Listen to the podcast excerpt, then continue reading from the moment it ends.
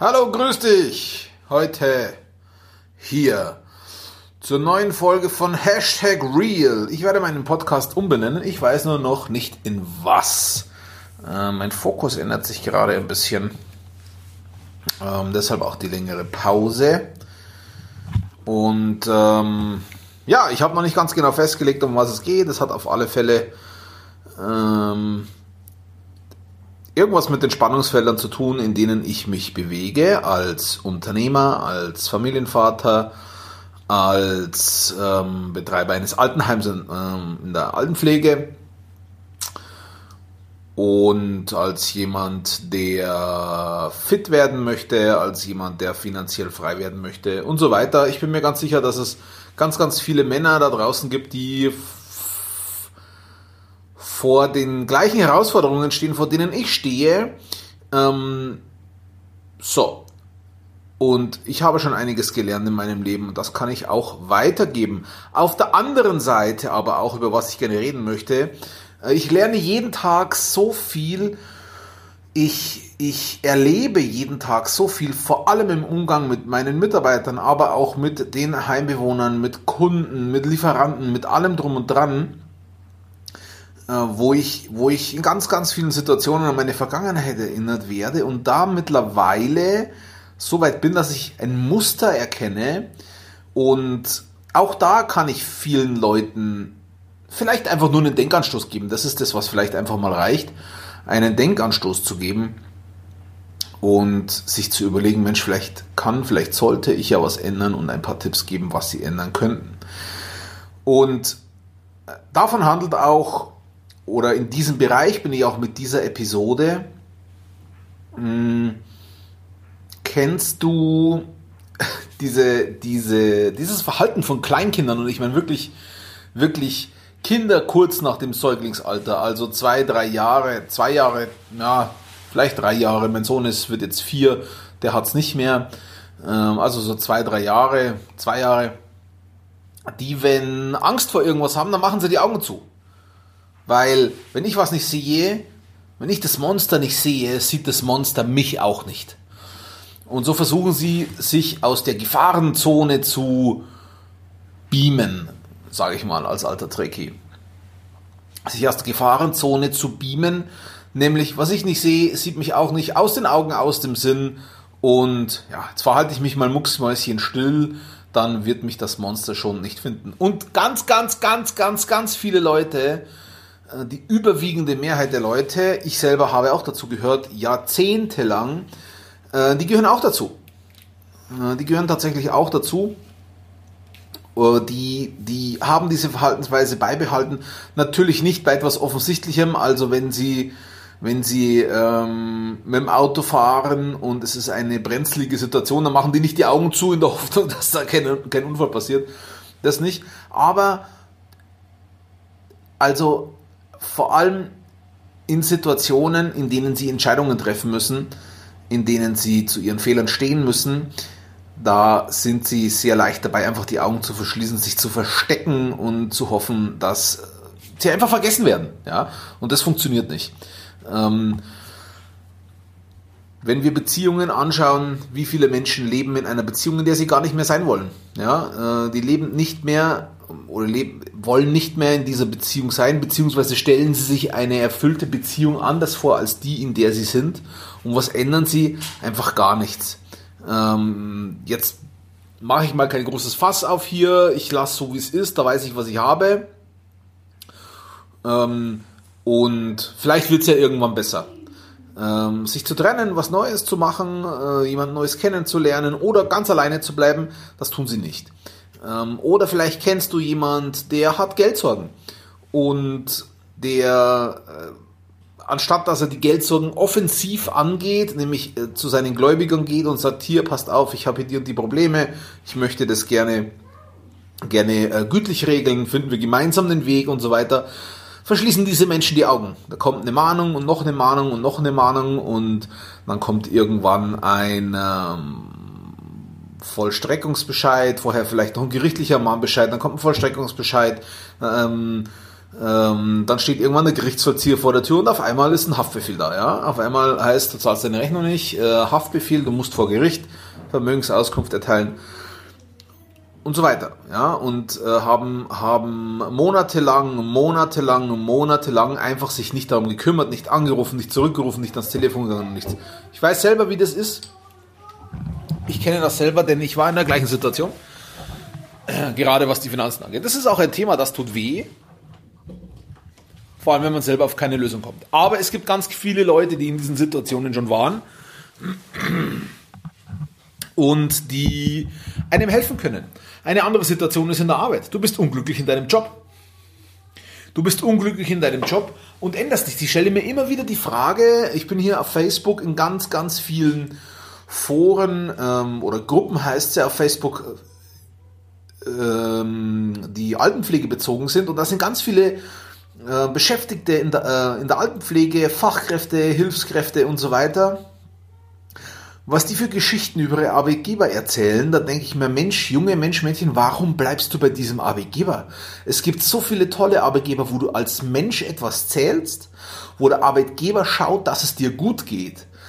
Warum bleibst du bei dem, der dich ausnutzt und jammerst dann auch noch rum? Also man kann ja da bleiben, aber dann sollte man äh, einfach mal ruhig sein, weil man trifft bewusst Entscheidungen, dort zu bleiben und nicht wegzugehen. Auch da machen die die Augen zu. Naja, irgendwann wird es vielleicht besser und so weiter.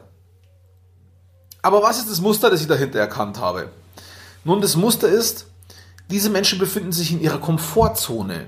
Und das ist eine Komfortzone, die ihnen weh tut. Tut ihnen weh. Also wenn der Gerichtsvollzieher vor der Haustüre steht, tut dir das weh. Weil was wird passieren? Du bist geldlos oder du bist irgendwelche Gegenstände los. Im allerschlimmsten Fall musst du vielleicht sogar in Haft. Deine Nachbarn, deine Verwandten bekommen das mit. Das tut alles weh. Wenn du äh, in, in, in der Beziehung bleibst, in der, in der du unglücklich bist, tut dir das auch weh. Nämlich du hast keine Lust nach Hause zu kommen, du weißt nicht, was du mit deinem Partner oder deiner Partnerin reden sollst, du ähm, ja, verkümmerst wie eine kleine Blume. Wenn du an deinem Arbeitsplatz unglücklich bist, tut das auch weh, nämlich du siehst keinen Sinn in deiner Arbeit, du hast keine Lust in die Arbeit zu gehen und auch hier verkümmerst du. Und nach und nach gehst du kaputt und gehst du kaputt. Aber, aber, und das ist das Schizophrene an uns Menschen, es ist deine Komfortzone. Die Angst, und das ist das Einzige, was uns da in der Situation hält, in der wir sind, die Angst, nicht zu wissen, was passiert, wenn wir die Situation ändern.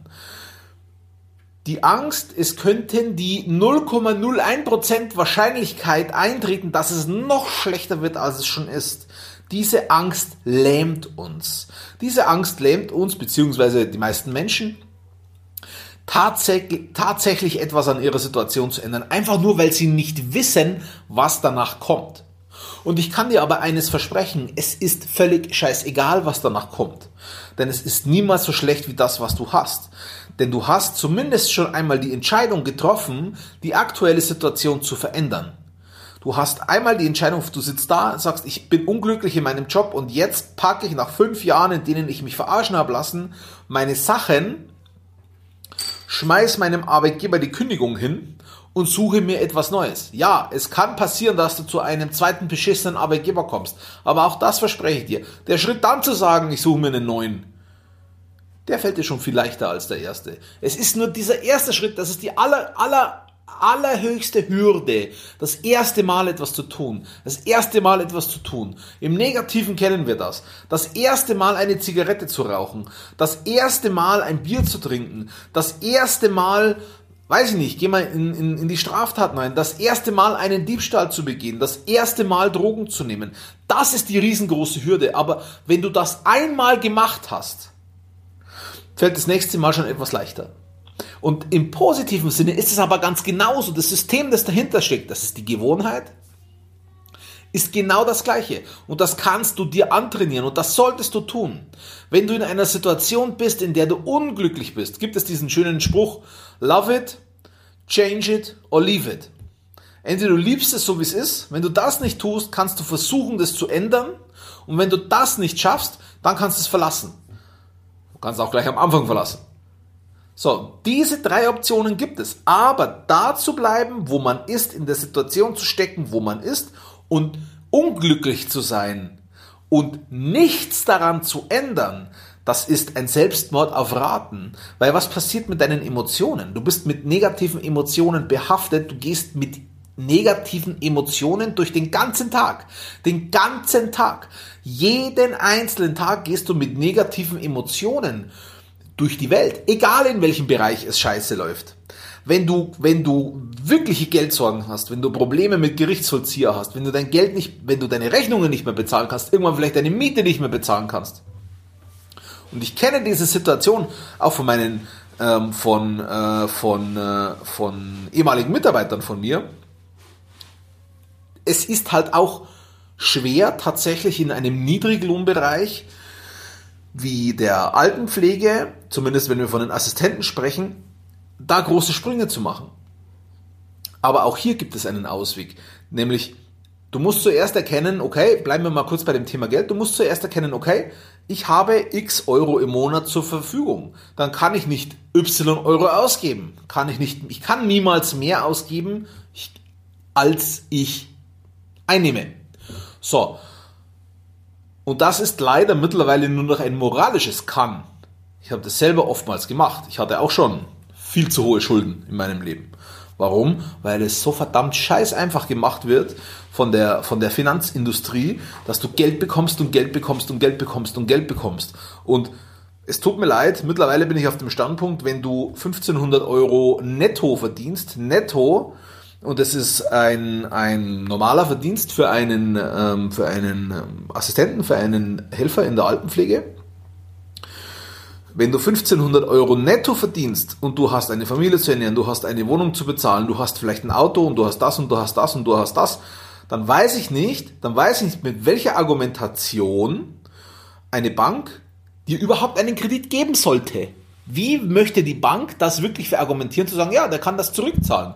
Dann nimmst du dir nur 10.000 Euro auf, nur 10.000 Euro. 10.000 Euro ist gar nicht so viel, wie man immer meint.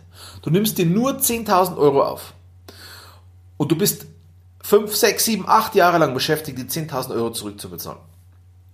Du zahlst das Geld immer noch zurück, nachdem du den Konsum, den du davon finanziert hast, schon längst nicht mehr bei dir rumstehen hast.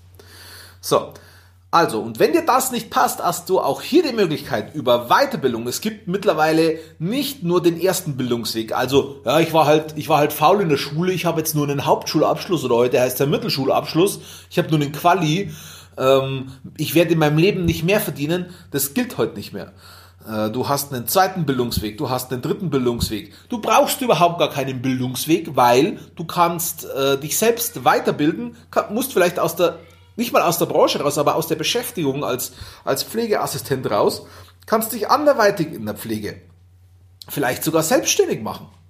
Nicht, nicht als Pflegekraft, aber anderweitig in der Pflege, wenn dir das ein Anliegen ist.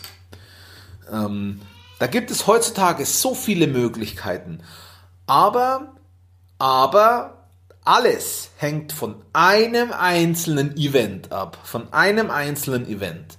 Und dieses einzelne Event, dass du aus deiner beschissenen Situation rauskommst, ist die Entscheidung, die du treffen musst, da rauszukommen und alles zu tun, was dafür notwendig ist. Alles zu tun, scheißegal, was das bedeutet.